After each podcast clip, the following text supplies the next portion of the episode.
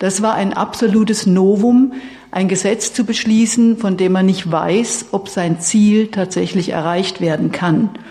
Und ich bin immer noch dankbar, dass der Bundestag diesen Mut hatte, dieses Gesetz zu beschließen.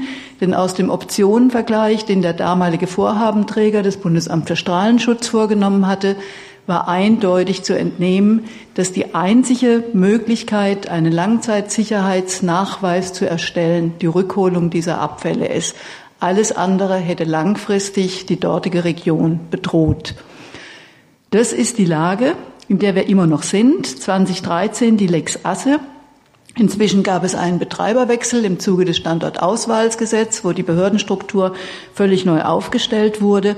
Und am 17.04., also vor wenigen Tagen, hat nun der neue Betreiber, die Bundesgesellschaft für Endlagerung, ihren Rückholplan für diese Abfälle vorgestellt. Wir reden in relativ großen Zeiträumen, wie das bei Atommüll eigentlich auch leider üblich ist. Wir haben es ja bei Atommüll meistens mit Wicked Problems zu tun.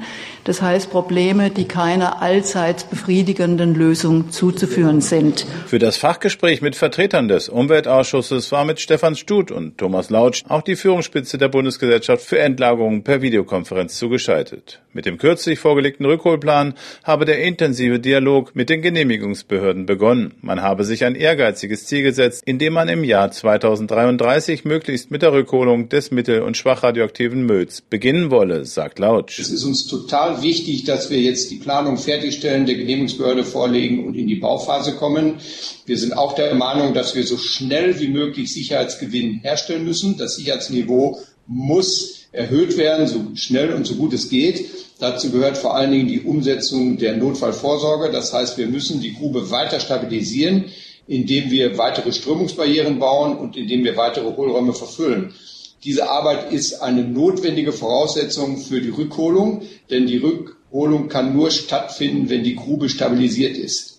Wir haben den Schacht 2 in seinem Zustand bewertet. Der Schacht 2 ist klein, alt, er ist geteilt, in ihm laufen zwei Wetterströme und aus diesen Gründen ist er für die strengen Anforderungen an die Sicherheit des Transportes von radioaktiven Abfallgebinden ungeeignet. Er müsste aufwendig umgebaut werden. Während der Umbauphase kann die absolut notwendige Stabilisierung der Grube, die für einen schnellen Sicherheitsgewinn aus meiner Sicht äh, wirklich notwendig ist, sehr wichtig ist, diese Arbeiten würden unterbrochen werden über Jahre und ich würde auch den Beginn der Rückholung dann verzögern, weil ich eben die, den Abschluss der Notfallvorsorgemaßnahmen in die Länge ziehe. Klar sei also, dass die Voraussetzungen für eine sichere Rückholung erst geschaffen werden müssten.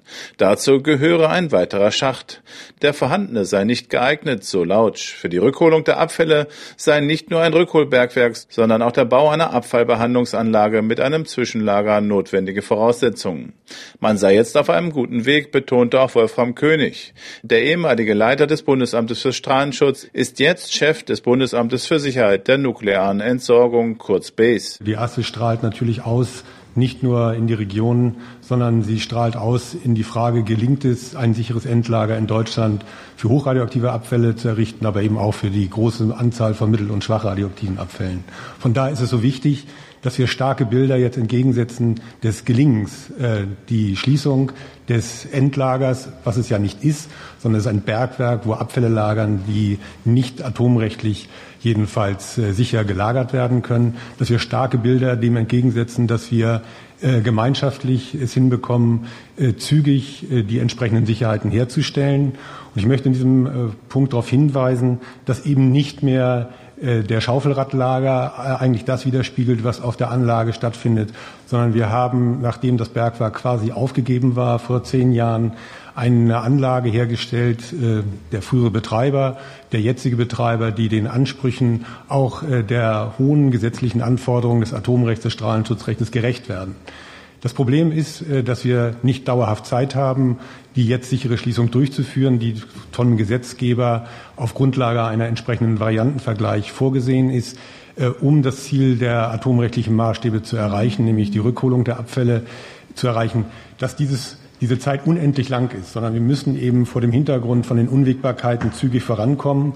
Der Plan, der jetzt vorliegt, äh, führt die verschiedenen Bausteine sinnvoll zusammen. Entscheidend ist jetzt, dass die einzelnen Projekte mit einem belastbaren Zeitplan unterlegt werden, damit auch die Vorbereitung der Genehmigungstätigkeiten, aber dann auch der Aufgaben, die dem, der Aufsicht zufallen, der Atomaufsicht, die entsprechenden Begleitprüfungen durchzuführen, auch in diesem sehr ehrgeizigen Zeitplan in 13 Jahren zu realisieren ist. Da ist der Plan bislang noch nicht aussagekräftig, um auf diesem äh, eine entsprechende belastbaren Aussagen zu treffen. Das muss dringend äh, zeitnah erfolgen. Es sei wichtig, das für 2033 angepeilte Datum des Beginns der Rückholung nicht zu gefährden, sagt auch der zuständige Landesminister Olaf Lies. Sein Ministerium als Genehmigungsbehörde benötige aber auch eine ausreichende finanzielle und personelle Ausstattung, um entsprechend zügig die notwendigen Genehmigungsverfahren nach der Lex Asse abwickeln zu können können. Wenn wir als Land, als Genehmigungsbehörde mit dieser Konzentrationswirkung der Lex Asse, der Zielsetzung, Beratung auch in Antragsverfahren zu machen, die dafür sorgen, dass am Ende auch in diesen relativ kurzen Fristen der Lex Asse Genehmigungen erteilt werden können, dann muss gesichert sein, dass die Finanzausstattung, die wir als Behörde brauchen, gesichert ist, damit die personelle Ausstattung und das Zurückgreifen auf natürlich auch Dritte gewährleistet ist. Nur wenn das gelingt, können wir auch die Konzentrationswirkung und die Genehmigungsfahren sicherstellen. Und das dürfen wir nicht irgendwann klären, das müssen wir jetzt klären, äh, weil wir jetzt in der Phase sind, wo wir äh, die Vorbereitung ergreifen müssen, wo wir jetzt starten müssen mit den richtigen Wegen und wo wir nicht am Anfang schon Zeit haben. Meine Bitte sozusagen an den Bund, das zu berücksichtigen und die nötige Finanzausstattung auch für dieses begleitende Beratungs-, aber vor allem Genehmigungsverfahren sicherzustellen. Für die Zivilgesellschaft und kommunale Vertretung kritisierte Christiane Jagau von der Klasse 2 Begleitgruppe das derzeitige zu langsame Vorgehen der Verfahrensbeteiligten. Die Wasser- und Laugenzutritte gefährdeten immer mehr die Standfestigkeit des maroden Endlagers.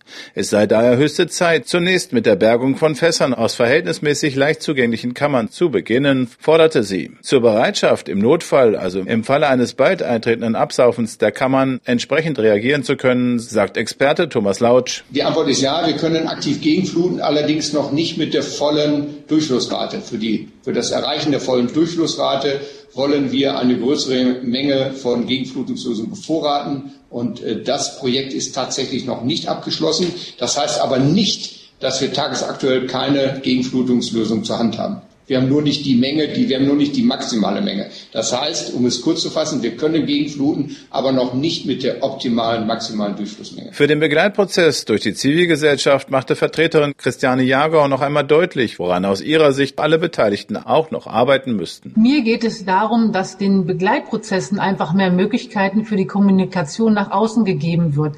Wie kommen wir, also Behörden haben ihre Strukturen. Wir müssen die erst finden und uns muss ein Handwerkszeug gegeben werden, mit dem wir auch das nutzen können, in die Öffentlichkeit äh, sozusagen auch kritisch hineinzugehen, quer zu denken und sonstiges. Weil Behörden steht das alles zur Verfügung und wir machen das in unserer Freizeit und äh, einfach als ambitionierte Bürger hier. Da ist also deutlicher Handlungs- und Verbesserungsbedarf zu sehen.